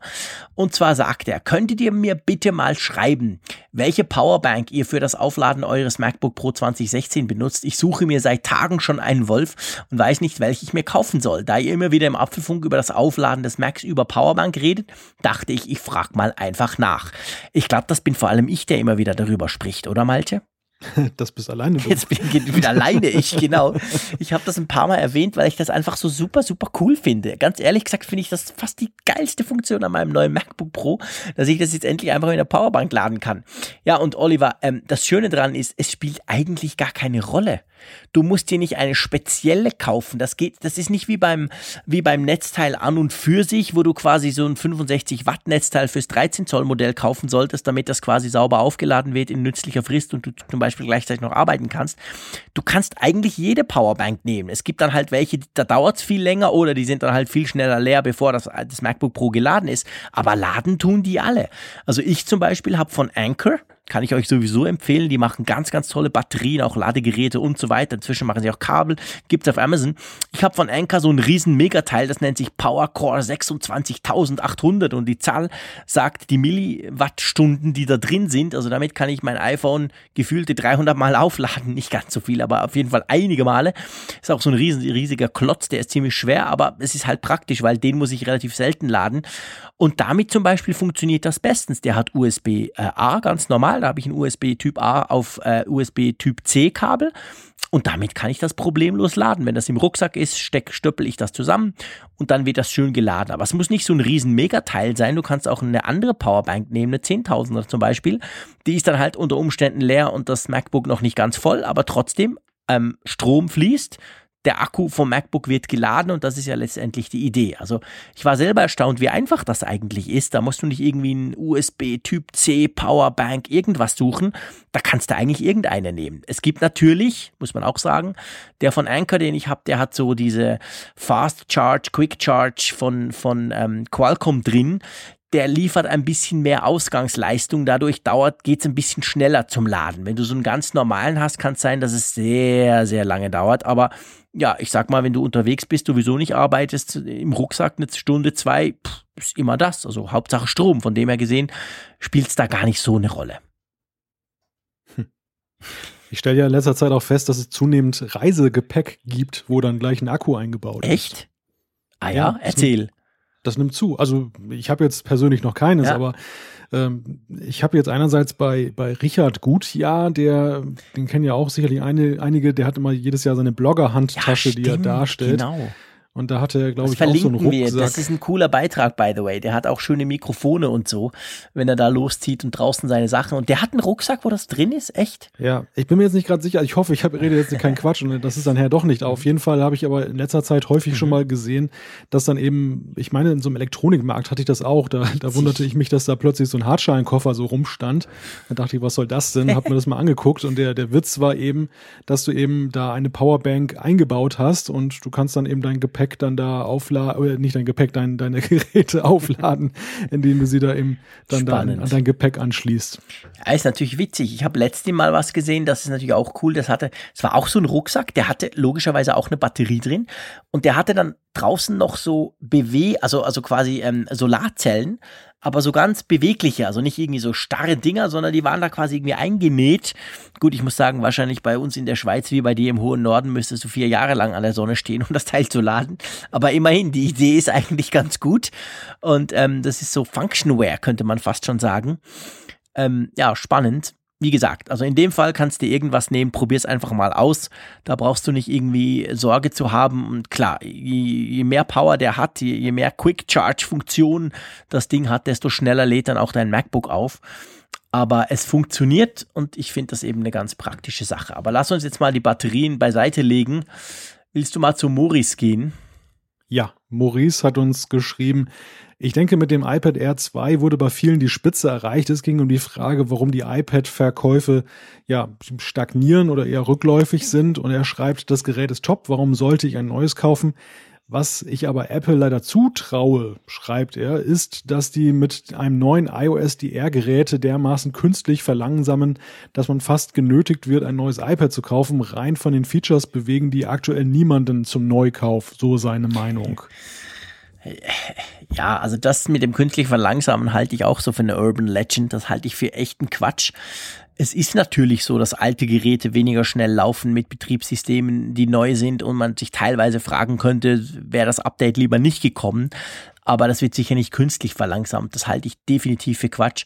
Äh, Apple ist ja der Hersteller, der noch mit Abstand am meisten Updates oder am längsten Updates liefert für seine Geräte und dann damit versucht, auch alte Geräte einigermaßen aktuell mitzunehmen. Also von dem her gesehen, hm, Aber ich gebe dir natürlich recht, das iPad Air 2 ist große Klasse, wobei Klammer auf, das iPad Pro, das kleine, ist noch viel besser, Klammer zu. Aber also von dem her, man kann da schon noch was verbessern. Aber wir haben ja schon oft drüber gesprochen, gell, Malte? Letztendlich das iPad, fast egal welches, das sind Geräte, die du, die du eigentlich kaufst für genau das, was sie können und die dann aber dadurch auch sehr, sehr lange halten, oder? Ja, ja, die, die, die iPads sind natürlich auch, weil sie häufig in einer geschützten Umgebung dann betrieben werden, sprich zu Hause oder jetzt auf der Arbeit im Büro, weniger jetzt eben draußen auf der Straße, sind sie natürlich eben auch grundsätzlich haltbarer eben als ist das iPhone und ich glaube auch nicht dieser Legende, dass da jetzt irgendwas verlangsamt wird, sondern es ist in der Regel ja so, die laufen halt irgendwann aus. Also Neukäufer haben irgendwann keine Wahl mehr, weil dann mit jeder Generation verschwinden die alten Geräte. Irgendwann sind die erst halt vom Markt. Mhm. Und dann kannst du nur noch in Anführungszeichen die teureren Geräte kaufen. Und wenn du sowieso nur in der Preisklasse über 1000 Euro bist, ja, dann kannst du auch gleich das neue kaufen. So, so läuft das. Und es läuft ja auch so, dass ja eben mit jedem Jahr, das vergeht, irgendwann eben das neue iOS dann eben das alte Gerät nicht mehr unterstützt. Das aber meistens ja mit einem Abstand von vier, fünf, sechs Jahren. Und dann ist man eben auch an dem Punkt, als Besitzer, wo man sich fragen muss, ja, brauche ich jetzt das neue iOS, weil irgendwelche Apps darunter laufen, die ich unbedingt haben möchte, oder tut es das alte auch? Kann ich es vielleicht doch noch ein Jahr eben weiter betreiben? Das sind so diese natürlichen, sag ich mal, Rauswachsprozesse, die da ja, genau. passieren. Genau. Ja, ganz genau, da hast du völlig recht. Aber wo ich schon dem Maurice recht geben muss, ist, dass im Moment rein von den Features her natürlich eigentlich ein Klar, die Pros, das die hatten halt schon noch ein paar Features, das stimmt. Also da kam ja in dem Sinn schon noch was Neues dazu. Aber sonst ähm, muss man sagen, ja, es ist, ich sag nicht die Spitze des Eisbergs. Es geht immer noch mehr in der, im Technik-Business. Aber wir haben im Moment einfach, denke ich, für das, wo die meisten Leute ihre iPads dafür brauchen, haben wir ganz klasse Geräte und man denkt einfach, ja, die sind ja gut, die laufen ja noch. Also von dem her ist, verwundert das, glaube ich, uns zwei, gell, Malte, nicht, dass die iPad-Verkäufe stagnieren, oder? Ich denke einfach, dass der, der Schwerpunkt, den Apple jetzt auch gewählt hat, eben ein sehr spezieller ist und dass, dass der, der mal dem normalen Nutzer so erscheint, als wenn jetzt sich wenig getan hat. Denn es ist ja so, dass diese, diese Features, dass du das eben für die Arbeit benutzen kannst, diesen Pro-Faktor mit Tastatur, mit dem Stift, ja, das ist natürlich für einige, die darauf gewartet haben, großartig, aber für die, die jetzt nicht zeichnen oder die mhm. jetzt nicht groß Texte schreiben, ist es eigentlich völlig belanglos. Und die sehen dann eben nur, dass da eben ein paar andere Sachen dann eben dazu neu dazugekommen sind, die jetzt nicht so gewaltig äh, innovativ sind. Ich glaube, der, der Fokus muss einfach auch ein Stück weit jetzt wieder zurückrücken, eben dann ja. eben auf den, sag ich mal, Consumer, auf den, der das Ding passiv Die nutzen möchte, eben auf dem Sofa. Genau. Und da sind wir uns, glaube ich, auch einig, da führt der Weg natürlich vor allem über das Display, also sprich ähm, den Bezel, den Rahmen Klar. kleiner machen und bei gleichem Footprint, also bei gleicher Gerätegröße, was die Abmessung betrifft, größeren Bildschirm möglich machen, womöglich noch mit einem cooleren Display. Ich ja. glaube, dann gibt es auch wieder so ein, ein geiles Design, wo man denkt, boah, krass, da habe ich ja nur, nur ein Bildschirm quasi so ohne Rahmen in der Hand irgendwie. Und dann wirst du einige dazu kriegen, die sagen, ja, okay, komm, jetzt gebe ich nochmal Geld aus, jetzt, jetzt, jetzt, jetzt, jetzt mache ich meins, also jetzt, jetzt mache ich mir ein neues oder kaufe ich mir halt ein zusätzliches oder so. Genau sowas wird Apple machen müssen, machen sie ja vielleicht auch. Lass uns mal zum AKW gehen, der hat via apfelfunk.com geschrieben und bei ihm könnte man ja gut und gerne sagen, er ist quasi der Profi-Nutzer, er ist jetzt eben nicht der Consumer sondern er ist wirklich ein Profi und er hat uns so ein bisschen aufgezeigt, was man mit dem iPad alles machen kann. Er schreibt nämlich, hallo ihr zwei, ich möchte eine Lanze fürs iPad Pro brechen. Zuerst mal Verkaufszahlen iPad zum Mac. Das iPad verkauft sich ganz knapp dreimal so gut wie der Mac ähm, also in Stückzahlen. Und dann schreibt er nur so zum Pro-Gedanken. Und jetzt sage ich mal, wird's wirklich spannend. Ich habe von Anfang an auf dem iPad Skizzen gemacht, sowohl technische als auch künstlerische, in Anführungszeichen, immer mit einem Stift, am Anfang die komischen mit der Gumminase und seit einem knappen Jahr mit dem Pencil. Es geht viel schneller mal, mal neben bei einer Frage zu notieren oder im Gespräch einen Vorgang zu erläutern. Wenn ich unterwegs bin, bin ich meist, habe ich meistens keinen Tisch zur Verfügung und dafür habe ich mir ein Gestell zum Umhängen geshoppt, welches an die neuen, dünneren Geräte angepasst habe. Für meinen Job muss ich auf Baustellen fahren und vor Ort Ausmaße machen. Dafür nutze ich seit Ewigkeiten My Measures und seit kurzem ein Bluetooth Lasermesser von Leica. Outbank gab es als erstes für iOS und mein erster Umsatz war im Jahr 2010, also nicht auf dem iPad, aber seitdem es auf dem iPad funktioniert, mache ich alle Überweisungen geschäftlich wie privat auf dem iPad. Numbers verwende ich für meine Kalkulation, Zeiterfassung, Planzahlen des Unternehmens und so weiter. Um meine Gedanken zu strukturieren, wechseln sich Mindmapping mit iThoughts oder OmniOutliner regelmäßig ab. Und dank der Synology und den ganzen DS-Produkten für iOS ist er natürlich mobil quasi mit den gleichen Daten aus der Firma verbunden. Leider gibt es mein Faktura-Programm noch nicht für das iPad. Ansonsten würde ich meine Angebote, Auftragsbestätigungen und Rechnungen auch auf dem iPad schreiben. Und dann spannend zur Tastatur. Er schreibt, als Tastatur verwende ich die von Logitech, weil die mehr Hub haben, weil ich mehr Hub haben wollte. Allerdings kann ich die Tastatur nicht empfehlen. Ähm, das ist jetzt ein bisschen schade, Akavi, dass du nicht schreibst, warum. Das würde mich noch interessieren. Dann geht's weiter. Im grafischen Bereich gibt es einige interessante Ansätze für ihn, äh, zum Beispiel mit Pixelmator die Fotobearbeitung, haben wir auch schon drüber gesprochen. Und sehr gespannt ist er auf die Produkte von Affinity.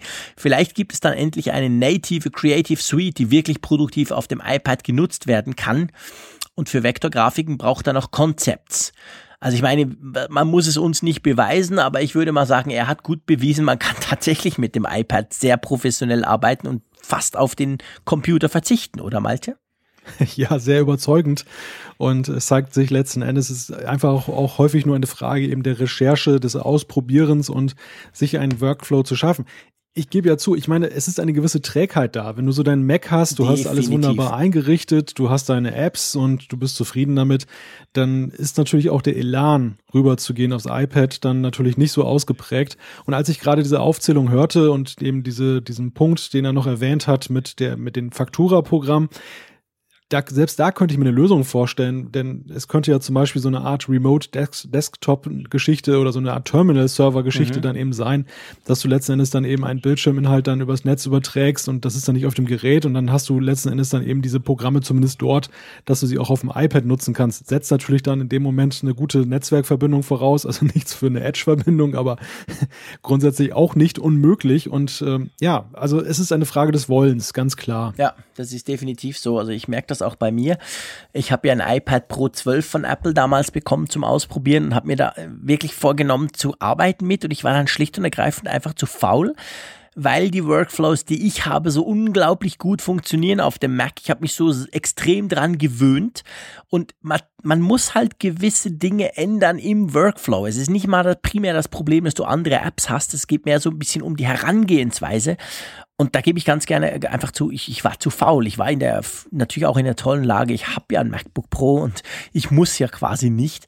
Dadurch habe ich es dann auch sein lassen. Aber ich bin eigentlich auch überzeugt, dass man nicht alles, aber sehr viel machen kann. Das, was mhm. ich so den ganzen Tag treibe, könnte man wahrscheinlich zu einem sehr guten Teil komplett auf einem iPad Pro abdecken. Aber ja, ich. Pff, hm. Ja, weißt du, der, der Punkt ist, wo es dann schwierig wird auf dem iPad, das ist, wenn sich irgendwelche Programme in deine laufenden Programme einklinken. Weißt mhm. du, dieses mhm. Zusammenspiel zwischen verschiedenen Programmen. Das ist ja auf dem iPad eben durch diese Sandbox-Lösung, dass die isoliert ja. laufen, die Programme, die Apps, äh, ist das nur schwer zu realisieren. Ein Beispiel beim Podcasten zum Beispiel, ähm, dass du dann eben einerseits über Skype da deine, deine Connection hast, so wie wir beide, und gleichzeitig eben ein Programm laufen hast, was dann eben dein Gesagtes, dein, deine Tonspur dann abgreift und aufzeichnet. Auf dem Mac gar kein Problem. Da geht gibt es entsprechende Programme auf für. Auf dem no way. iPad, ja. nee, richtig, Die nicht Art zu realisieren. Multitasking geht nicht, da hast du recht. Und da, da glaube ich, ist dann eben so auch ein Hemmschub, denn diejenigen Nutzer, die jetzt wirklich auf dem Mac so einseitig Anführungszeichen arbeiten, also die jetzt App-exklusiv unterwegs sind. Ich habe ein Programm und in dem bewege ich mich nur und dann, wenn ich mit der Arbeit fertig bin, wechsle ich zum anderen Programm. Die haben eigentlich bis auf die Frage, welche Software sie brauchen, gar kein Problem mit dem Wechsel zum iPad. Alle, die jetzt so auf dem Mac unterwegs sind und haben da so ihre tausend Shortcuts und Sachen laufen parallel, Plugins hier und da, ja, die kommen eben relativ schnell an einen Punkt, wo sie feststellen, das hat eben seine Grenzen. Und Apple hat das ja sehr aufgeweicht, muss man sagen. Sie haben ja schon Schnittstellen geschaffen zwischen den Apps, ähm, die, wo du interagieren kannst, die Daten übergeben kannst. Auch das war ja nicht immer so selbstverständlich möglich, wie das mittlerweile geht. Aber es ist halt immer noch weit entfernt von dem Mac-Betriebssystem. Ja, das stimmt. Es ist, glaube ich, wirklich der Datenaustausch untereinander. Das fängt schon bei Datei, bei, bei einer Datei an, die du blöd gesagt gar nicht findest, weil das irgendwie sandboxed ist irgendwo. Das wurde auch besser mit der iCloud und anderen Cloud-Speichermöglichkeiten. Aber ich gebe dir recht, dort, dort sind die Probleme. Sonst kann man relativ viel, wahrscheinlich viel mehr als wir denken auch, ähm, tun. Äh, wollen wir mal unter das Thema iPad Pro ähm, einen Cut machen, einen Strich machen? Ja, ja. Lass, der Sascha hat uns eine E-Mail geschrieben, gell? Genau, wir, wir kommen jetzt in Sphären älterer Zuschriften. Wir haben ja so ein bisschen das immer zusammengestellt hier. Neues und Altes, genau. Wir, wir rollen das jetzt mal von hinten auf das Feld. Und Sascha hat uns geschrieben, wie wäre es denn, wenn ihr im Wechsel in jeder Sendung immer eine App vorstellt? Denke, wer so viele Apps auf seinem iPhone hat und wir beide haben ja mal uns äh, dazu erklärt, dass wir ja irgendwie um die 300 Apps oder mehr sogar drauf haben, der hat bestimmt immer was zu erzählen, Jean-Claude. Das ist eigentlich eine coole Idee. Also ich meine, das ist wie, wir haben das jetzt nicht vorbesprochen. Ihr wisst ja, wir nehmen den Apfelfunk mehr oder weniger live auf, also beziehungsweise wir nehmen ihn live auf. Wir quasseln einfach eine Stunde oder ein bisschen mehr zusammen, nehmen das auf, machen dann einen Strich drunter und pusten es hoch in den Podcast. Ähm, ich finde das eigentlich noch eine coole Idee. Wie siehst du das? ja, ich meine, es kostet natürlich auch wieder ein bisschen Zeit ja, in jeder Sendung ja. und die Zeit ist ja ein äh, rares und kostbares oh ja, Gut. Das ist bei uns der limitierende Faktor, fast bei allem. Aber, ja, aber sprechen wir, aber sprechen wir mal ganz akut über äh, jetzt eine aktuelle App, die du jetzt gerade installiert hast, ja. die dir imponiert und bei mir umgekehrt auch. Okay, machen wir. Völlig unvorbereitet, aber das ist überhaupt kein Problem. Ich switche da einfach mal rüber. Ähm, ja, ich könnte, siehst du, ich könnte jetzt eigentlich zwei, drei vorstellen, die bei mir gerade sehr aktuell sind. Ich werde mich auf eine konzentrieren die DJI Go App. Das ist die App im ersten Moment, die man braucht, um die äh, DJI Drohnen zu fliegen. Ich brauche sie aber nicht dafür. Obwohl ich eine Drohne habe, übrigens. Ein paar Leute, die haben ganz genau hingeschaut bei unserem Videocast letztes Mal und haben gesagt, hinter dir unten, da stand doch so eine Drohne. Das stimmt, da stand tatsächlich so ein Quadcopter. Aber darum soll es nicht gehen, sondern ich brauche die DJI Go App neuerdings, weil ich mir so ein DJI Osmo Mobile geholt habe. Das ist so ein Gimbal, also eigentlich ein Stativ für dein für dein Smartphone, es muss nicht, muss nicht zwingend ein iPhone sein, wo du dein Smartphone reinklappst. Das wird dann mit Bluetooth connected und der Witz dran ist, du kannst zum Beispiel beim Laufen filmen, du kannst Schwenks machen und das ist völlig komplett ausbalanciert. Das ist so, das ist der Effekt, den du sonst nur hast, wenn du eine teure Kamera in ein noch viel teureres Gestell hängst und damit quasi rumläufst, die dann komplett ausbalanciert ist. Ich habe mir so ein Teil geholt für Barcelona. Ich werde ja Mobile World Kongress sein, da werde ich auch ein paar Videos produzieren dürfen müssen und habe mir gedacht, okay, ich mit meiner Zitterhand, das funktioniert nicht gut, darum habe ich mir so ein DJ ähm, Osmo Mobile geholt und das ist im Moment die App, die ich dadurch natürlich, weil ich das Ganze jetzt mal ausprobieren musste oder will, ähm, äh, im Moment gerade aktiv sehr viel brauche. So, jetzt bist du dran. Ja, ich stelle mal zwei Apps vor. Ah, du, das ist fies. Ich wollte auch zwei. ja, ich, ich, ich fasse mich kurz oder du äh, ergänzt noch eben deine nee, dann, nee, dann anschließend. Kurz fassen ist nicht, das mach du nur. Genau, es, es ist nämlich sehr, sehr speziell. Also ich habe auch eine, eine App, die ich momentan jetzt ganz aktuell installiert habe, die aber auch sehr speziell ist. Deshalb will ich dann den zweiten Tipp noch etwas Allgemeineres auf den mhm. Weg geben. Der erste Tipp ist, äh, oder die, die erste App, über die ich gerne erzählen möchte, ist die Home Connect App. Denn ich habe mir endlich eine, eine smarte Waschmaschine gekauft. Nee, echt? Die ist, die ist am Montag angeliefert worden. Ich bin neidisch. Von Siemens eine IQ 800 ah, Maschine. Du Schweinebacke. Genau. cool. Und die kann man eben mit dieser Home Connect App. Was kann man damit machen? Das musst du jetzt erzählen. Also du kannst damit einerseits die fernsteuern, du kannst also die, die, den Waschvorgang starten, da musst du nur an der Maschine einmal äh, mhm. einen Knopf drücken, du musst ja sowieso sie beladen mit Wäsche, sonst geht das ja nicht und äh, dann kannst du da eben auf Fernsteuerung klicken und dann hast du 24 Stunden eine Freigabe für die App und das macht ja auch Sinn, damit nicht irgendjemand deine Waschmaschine da lossteuert, mhm. ähm, wo du dann eben starten kannst und interessanter ist aber vor allem auch, du kannst eben permanent gucken, was passiert da gerade, wie weit ist sie, Ach, wie viel super. Zeit braucht sie noch. Musst nicht kannst, immer in den Keller äh, laufen und merken, ah nee, die die ist noch gar nicht fertig. Richtig. Ja, du kriegst sowieso eine Push-Mitteilung natürlich, wenn sie fertig ist, dass deine Wäsche jetzt abgeholt werden Herrlich. kann. Du kriegst Mitteilungen, wenn irgendwas ist, also irgendeine Fehlermeldung oder irgendein Problem. Du kriegst eine Mitteilung, wenn dein Waschmittel alle ist. Das, die hat nämlich so einen Tank, wo du das auf Vorrat machst, das Flüssigwaschmittel. Cool. Auch, auch sehr cool. Mhm. Und äh, ja, und es ist eingebaut auch ein Wäscheberater. Also auch wenn du sie schon äh, belädst und du hast jetzt möglicherweise irgendwelche verschiedenen Wäschesachen, wo du gar nicht weißt, wie wasche ich die denn jetzt eigentlich, ähm, und ja, möglicherweise bist du auch zu faul, aufs Etikett zu gucken, was da eingenäht ist, dann kannst du eben dann dieser App dann eben sagen, pass auf, ich habe das und das bunt, ähm, ist vielleicht auch ein bisschen filigran und dann sagt er dir, ja, dann nimm mal lieber das Pflegeleichtprogramm mit 30 Grad und schleuder nicht zu so viel und solche Geschichten halt. Also ziemlich cool gemacht. Diese Home Connect App ist übrigens nicht Siemens spezifisch, sondern die äh, kann für mehrere Hersteller augenscheinlich eingesetzt werden. Also ist so der Versuch eben einer einheitlichen Plattform. Sehr Und spannend. Ich bin schwer sehr interessante Geschichte. Und die ist im WLAN oder wie hast du die? Diesem WLAN, ja. genau. Also die, die Maschine, die ähm, beim Installieren sozusagen sagst du ihr so, du bist jetzt im WLAN und das geht dann über so eine WPS, diesen, diese ja. Freischaltung. Und äh, ja, dann verbindest du einmal die App. Ich habe auch schon getestet, was auch interessant ist, die Frage, kann ich eigentlich mit mehreren ähm, Smartphones jetzt mich mit der Waschmaschine verbinden? Mhm. Also bekomme ich dann immer die, die Nachricht auch auf ja. alle Smartphones. Das ist leider nicht so. Also es ist tatsächlich wohl so, dass immer das Smartphone, was sich zuletzt mit der Maschine verbunden hat über die App, okay. das kriegt dann auch die Push-Mitteilung. Äh, aber gleichwohl kann zum Beispiel eben auch, wenn man jetzt einen Ehepartner das mhm. auch da installiert hat, der kann dann auch im Wechsel dann eben reingucken, wie weit ist die Maschine, wenn man jetzt beispielsweise beide gucken möchten, Sehr äh, cool. wie dann der Stand der Dinge ist. Sehr spannend. Ja, ich bin beeindruckt, finde ich cool. Ich warte drauf, dass meine kaputt geht. Nein, ich bin froh, wenn sie noch läuft, aber ähm, das wird definitiv, wenn die dann mal den Geist aufgeben sollte, dann möchte ich auch so ein Teil mit WLAN. Bis dahin kann ich dir auch berichten, was so die sonstige genau. Waschleistung angeht. Genau, sehr gut. Ja, und die, die zweite App, die ich nur kurz vorstellen möchte, aber die äh, ist jetzt dann doch eher für ein breiteres Publikum eben interessant, die jetzt nicht nur äh, oder die jetzt nicht gerade akut eine Waschmaschine kaufen wollen.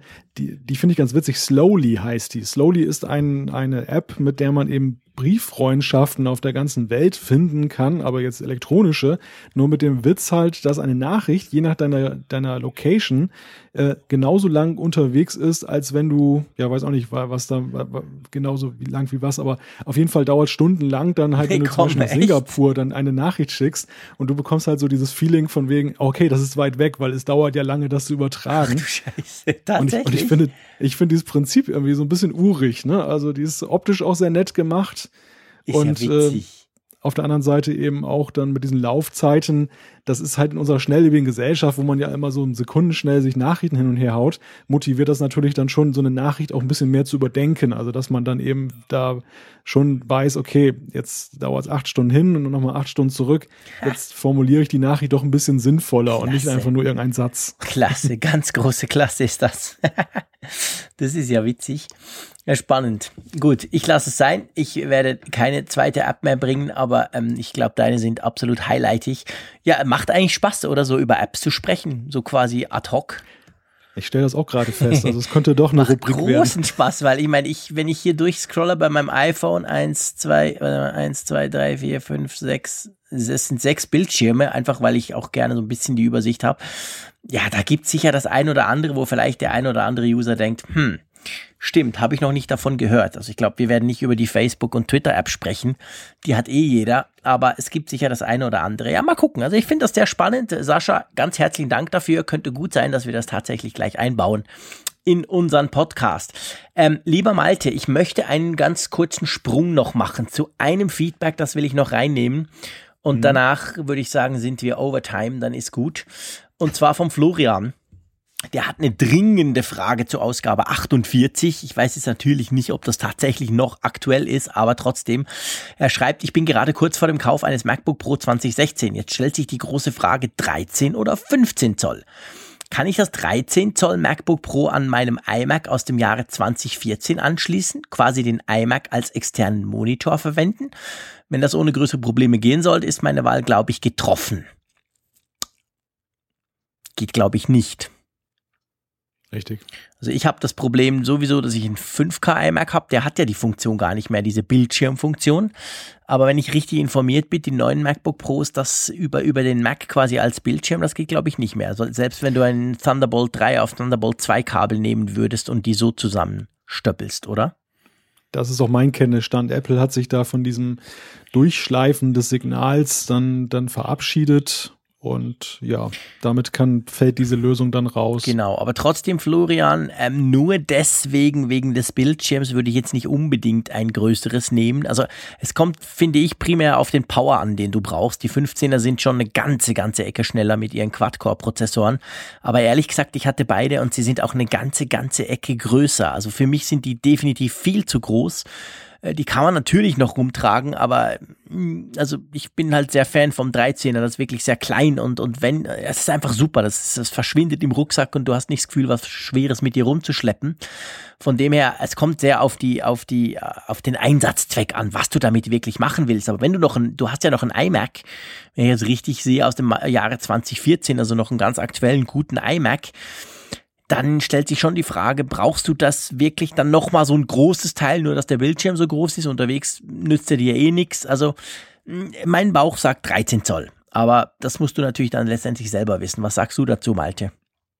Ja, ich kann mich deiner Argumentation so anschließen. Der, das 15 Zoller Modell ist für mich eigentlich so wirklich der Desktop-Ersatz, genau. wenn du jetzt eine große, ein größeres Gerät, einen größeren Bildschirm brauchst, weil eben Standalone und du jetzt auch nicht unbedingt Monitor da hast oder eben sagst, du benutzt es sehr viel unterwegs und dann hast du ja nicht gerade ein 5K-Display auch noch im Rucksack, dann, dann ist es sinnvoll, sowas zu haben.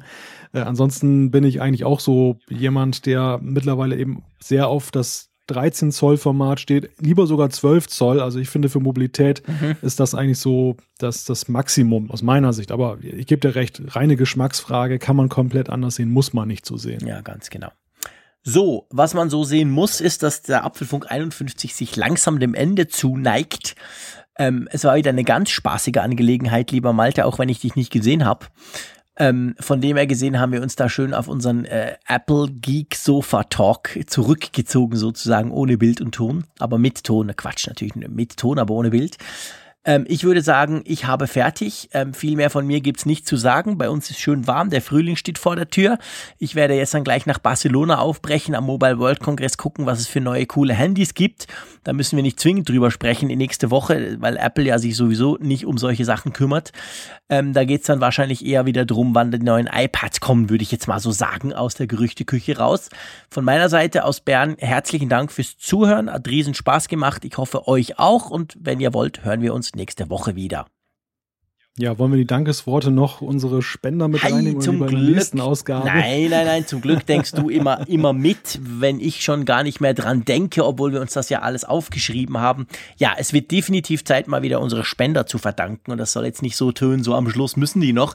Wir machen das unglaublich gern, weil wir uns wirklich extrem drüber freuen, dass ihr immer noch so zahlreich spendet für uns. Das freut uns wirklich riesig. Wie gesagt, wir gehen damit nicht irgendwo dick essen. Wir legen das auf die hohe Kante. Ähm, vielleicht ab und zu mal ein neues Mikrofon, falls das mal nötig werden wollte oder fürs Hosting oder solche Geschichten. Drum ähm, ganz, ganz herzlichen Dank. Auch ganz speziell, wir haben tatsächlich einige regelmäßige Spender. Gell, Malte? Ja, ich finde das sehr, sehr beeindruckend. Das ist unglaublich beeindruckend. Ich, ich finde schon jede einzelne Spende beeindruckend, äh, dass, dass ja. die Leute sagen, komm, wir dass unter, überhaupt auf die Idee kommt, uns da irgendwie Kohle rüber zu schieben, weil man findet, ich höre euch gern zu. Das alleine finde ich fast ein Wunder. Aber es gibt einige von euch, ähm, die wirklich regelmäßig spenden, so quasi als Abo könnte man schon fast sagen. Ja, also klasse Sache. Wir werden immer gratis bleiben, aber es freut uns riesig. Drum herzlichen Dank an den Peter Keller. Oliver Patzel, an den Tobias Bär, Jean-Philippe Moutelet, an den Andreas Pitsch, Ruth Neudeck-Kraus, Markus Jäckli, Michael Schwickert, Sven Vollhardt. Und viele weitere Flatter-Spender, die auch immer noch, ich sehe das immer an der Zahl, die sich dann erhöht, dann unter die Genau, auch Posts da kommt immer was zusammen. Die sehen wir halt nicht. Die sind quasi anonymisiert, aber denen gilt natürlich genauso unser Dank. Ja, und der ganz große Dank, der gilt dir, lieber Malte. Hat Spaß gemacht. Vielen Dank. Hören wir uns nächsten Mittwoch wieder. Genau, das kann ich nur so zurückgeben. Herzlichen Dank an alle und ja, eine schöne Woche sozusagen aus dem stürmischen Norden gewünscht. Bis zum nächsten Mal. Tschüss.